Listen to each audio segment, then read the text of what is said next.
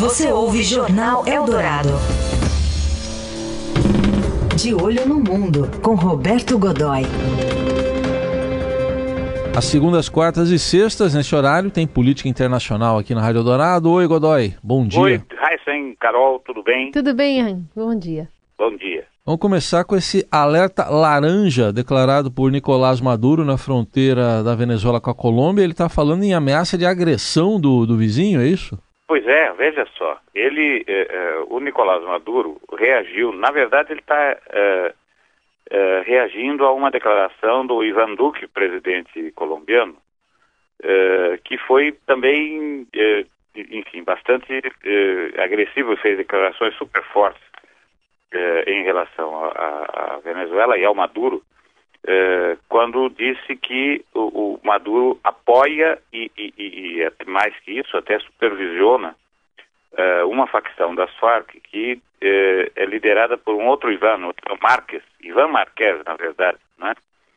que era o antigo número 2 no comando da, no, no, no comando da frente do, dos guerrilheiros da Colômbia e que decidiu, anunciou formalmente, eh, em, num vídeo, fez um comunicado, fez um comunicado formal, anunciou que renuncia a, a, a, ao, ao, acordo de paz, está vigorando já há dois anos, enfim, plenamente, três anos já quase, plenamente, eh, já está vigorando plenamente a, a, grande facção das Farc, uma parte dela, se transformou num partido político com representação no, no Congresso. E aí o, o Ivan Marques resolveu, enfim, decidiu que eh, renuncia ao acordo de paz, volta para a luta armada e que a partir daquele momento usou até uma expressão que era muito comum aqui na época da, da, da luta armada urbana aqui no Brasil, eh, voltava, caía na clandestinidade e a partir daí desapareceu e aí com ele naquele momento havia um grupo com foi possível identificar várias uh, vários comandantes e líderes uh, uh, enfim daquele movimento de resistência. E já houve até um, um, um confronto entre as forças armadas colombianas e esse grupo com cinco mortos feridos. Ou seja dá para imaginar que o grupo não é é, tão pequeno, não é aquela turminha que apareceu ali na TV, na, no vídeo, aquela coisa toda. O Ivan Duque, presidente colombiano, acha que, formalmente, que o, o Maduro é, é, o mentor dessa, dessa coisa toda, está interessado em criar uma situação é, de complicação dentro da Colômbia. Por quê? Porque a Colômbia é hoje o maior o, o país que abriga o maior número de, de refugiados venezuelanos, grande parte dos desertores, oficiais superiores desertores das Forças Armadas venezuelanas, uh, desertou para a Venezuela, levando informações importantíssimas de inteligência, informações uh, a respeito das operações, tamanho, capacidade, uh, e principalmente da política interna da Venezuela e, enfim, criou eh, toda essa situação é extremamente complicada. O, o, o ex-número um, que é o Rodrigo Londonho, o Timoshenko, que era o apelido dele, condenou essa atitude é, do, do ex-companheiro ex de luta, enfim, é, a situação não é fácil ali dentro também, né? Agora, Agora o Godoy, o que, que, representam essas manobras militares, né, que, que são feitas ali próximo da fronteira com a Colômbia? Pois é, veja, na verdade, é esse, essa é a, é a, consequência mais séria. O, o, Maduro, o Maduro colocou, declarou eh, a área como uma área de emergência, iniciou imediatamente manobras militares que vão formalmente no dia 10, a rigor já devem estar, já, a essa altura já devem estar acontecendo, mobilizações, essa coisa toda, vão durar é, uma semana, vai do dia 10, é, mais duas semanas, vai mais ou menos do dia 10 ao dia, ao dia 28, e veja, o que impressiona é que é uma, é uma manobra envolvendo muita gente, um contingente muito grande, eh, marinha, eh, aeronáutica e exército com muitos recursos.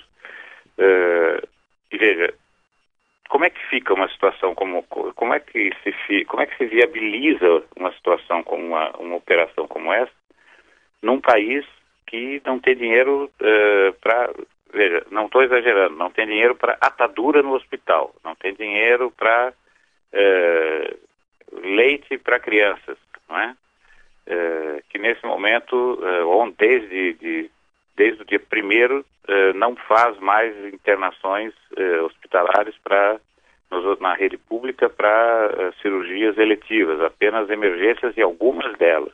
Isso do que a gente então, sabe, né, Godoy? Muita coisa nem chega aqui, né? Pois é, então dentro dessa, dentro desse quadro, aí temos, aí em contrapartida a isso você vê uma, a, a, Rand Corporation, que é uma agência americana, eh, que é uma espécie de braço eh, acadêmico do Pentágono, eh, que faz ensaios, eh, raciocínio, é um, sim, é uma área de, de, de, de pensamento dentro da, da, defesa americana, embora eh, privada tem como principal cliente o governo, né? Eh, fez uma projeção dizendo que toda vez que você movimenta a, a, a, máquina de guerra venezuelana tem um custo na escala de milhões de dólares, claro, em alguns casos mais que isso. Então, eles projetaram, por exemplo, quanto custaria eh, a, a, movimentação da máquina de guerra venezuelana eh, numa guerra total dessas, se, se, suponhamos que o país fosse invadido, que é a, a hipótese, né, quer dizer, uma invasão por uma coalizão eh, multinacional sul-americana eh, e, ou melhor, pan-americana e liderada pelos Estados Unidos, custaria para os cofres venezuelanos qualquer coisa, imagine só, entre 100 bilhões e 200 bilhões de reais, né? o equivalente a 100 bilhões ou 200 bilhões de reais. Ora, da onde é que poderia sair esse dinheiro? Da onde é que está saindo esse dinheiro agora, por exemplo, para fazer um exercício dessa magnitude numa num, num, teatro de operações, numa área tão complexa como é ali a, a, a fronteira entre os dois países, que é uma região de florestas, savanas, eh, enfim, extremamente complicado quando você tem que mobilizar tropas para lá. Será que vale a pena? Muito bem. Só para fechar rapidinho, Godoy, enquanto isso, o nosso futuro possível embaixador nos Estados Unidos está querendo caçar visto diplomático aí de adidos venezuelanos aqui no pois Brasil. Pois é, militares. veja você. O Eduardo Bolsonaro, é, é, que, enfim, segundo, segundo o pai, é, poderia ser ministro das Relações Exteriores, se ele quisesse, né? mas que vai ser apenas embaixador nos Estados Unidos, eh, vai ser indicado para ser apenas o embaixador nos Estados Unidos, fez uma declaração que bota muita lenha nessa fogueira, que já não está fácil, né? Ele, ele, acha que o governo, ele, não, ele diz que não entende, ele vê, ah, sim, vamos lembrar também que ele é presidente da Comissão de Relações, Exter de Relações Exteriores e Defesa, né? De, e o deputado uh, disse que não entende como é que uh, o, o, as autoridades, uh, enfim, as autoridades brasileiras ainda admitem e convidam para eventos, pra, convidam para eventos da agenda cívica, por exemplo, os diplomatas venezuelanos militares, né, os adidos militares, uma vez que eles, e aí ele usou uma expressão forte, né, usam o, o privilégio do, do sua, o privilégio da sua, da sua condição de diplomata para cometer ilícitos eh, que enriquecem fazendo tráfico de drogas. Veja só. Né? E ele se referia especificamente a, a, tinha um, ele tinha um alvo claro, que é o general eh, Manuel Antônio Barreto Alberto, que é o, o principal. A gente a aditagem militar raramente é feita por um único militar. Geralmente você tem mais de um eh, nesse momento, uh, a gente sabe pouco sobre quantos são aqui no Brasil, o governo com certeza tem essa informação, Sim. mas o, o, general Barroso seria o, o, o chefe de, dessa, desse grupo, né? E ele, segundo, ele participou no dia 23 da solenidade de, das solenidades comemorativas do Dia do Soldado, em Brasília, a convite do comandante do Exército, que era que é o general eh, Edson Pujol. Uhum. Pujol o, o, o, Eduardo Bolsonaro ficou indignado com essa história, que não entende por que, é que ainda, por que, é que ele foi convidado, nem por que, é que ainda mantém o, o visto que o governo brasileiro deveria caçar. Sim. Não apenas o visto, como o próprio passaporte diplomático. Ou seja, é, caçar o visto já seria uma agressão. Passaporte de caçar o passaporte diplomático é quase uma declaração de guerra, porque você tira do sujeito a capacidade, é. praticamente retira dele a capacidade até de ir embora, se é for. É verdade. Caso.